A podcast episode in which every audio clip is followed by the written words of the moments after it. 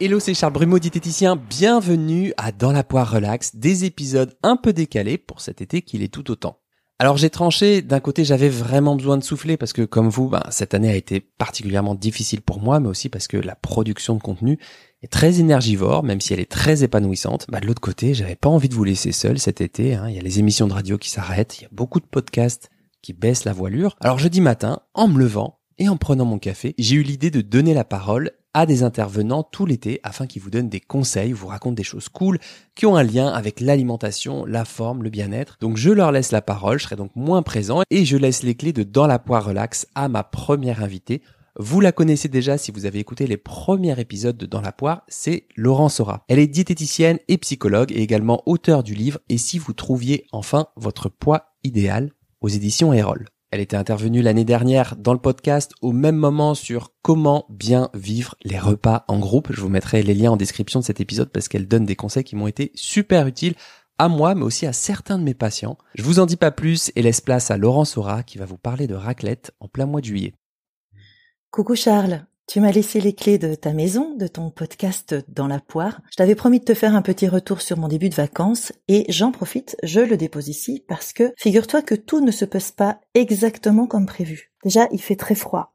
14 degrés un 15 juillet, euh, t'imagines que c'est pas vraiment les températures attendues. Il pleut sans discontinuer. Je suis à la montagne, à côté du lac d'Annecy.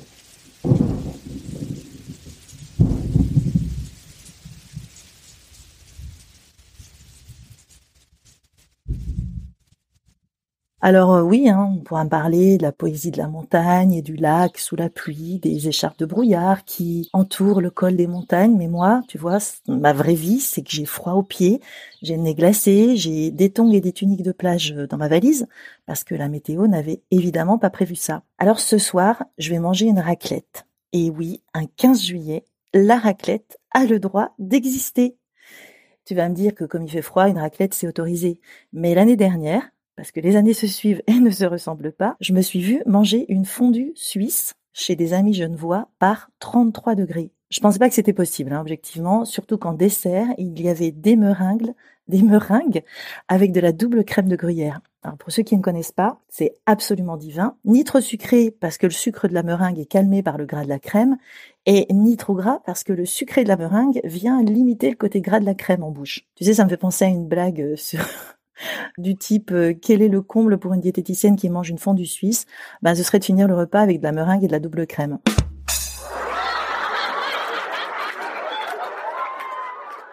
Bon, bref, j'ai une théorie en fait là-dessus et c'est pour ça que j'avais envie de t'en parler. Évidemment, euh, rien ne va dans ce que je viens de décrire, tu vois, trop d'énergie, trop de calories, trop de gras, trop de sucre, en plus en été, bref. Il n'empêche que la raclette de ce soir ou la fondue de l'an dernier ont du sens pour moi dans ce que je vis. Que ce soit parce qu'il fait froid un 15 juillet, euh, que je suis là euh, dans la région où les fromages fleurent bon la montagne et la montagne sent bon la vache, ou chez des amis à manger le plat et le dessert nationaux, ben ça prend sens de manger ça. Je ne suis pas non plus obligée de sortir de table en étant blindée, tu vois, en faisant une indigestion, ou bien euh, si c'est le cas, je serai attentive à mes signaux, à ma régulation.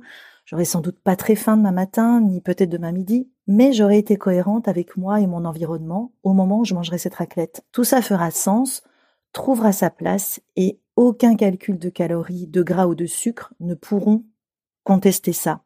Mon secret, Charles, celui de mes vacances réussies, c'est de manger des choses qui font sens pour moi, ou parce que ça me fait du bien moral, ou parce que ça me réchauffe le bout du nez, ou parce que c'est extraordinaire, ou parce que c'est local et que c'est jamais aussi bon ailleurs, tu sais, c'est tellement important de manger quelque chose issu de son environnement. Ça a un autre goût, une autre saveur. Mais bon, ça, je te le raconterai une autre fois. Donc, si je devais donner un seul conseil pour vivre au mieux ces vacances, c'est de faire des choix alimentaires, des choix d'activité, des choix de sport qui ont du sens pour soi au moment présent. Rien n'est mal, rien n'est bien.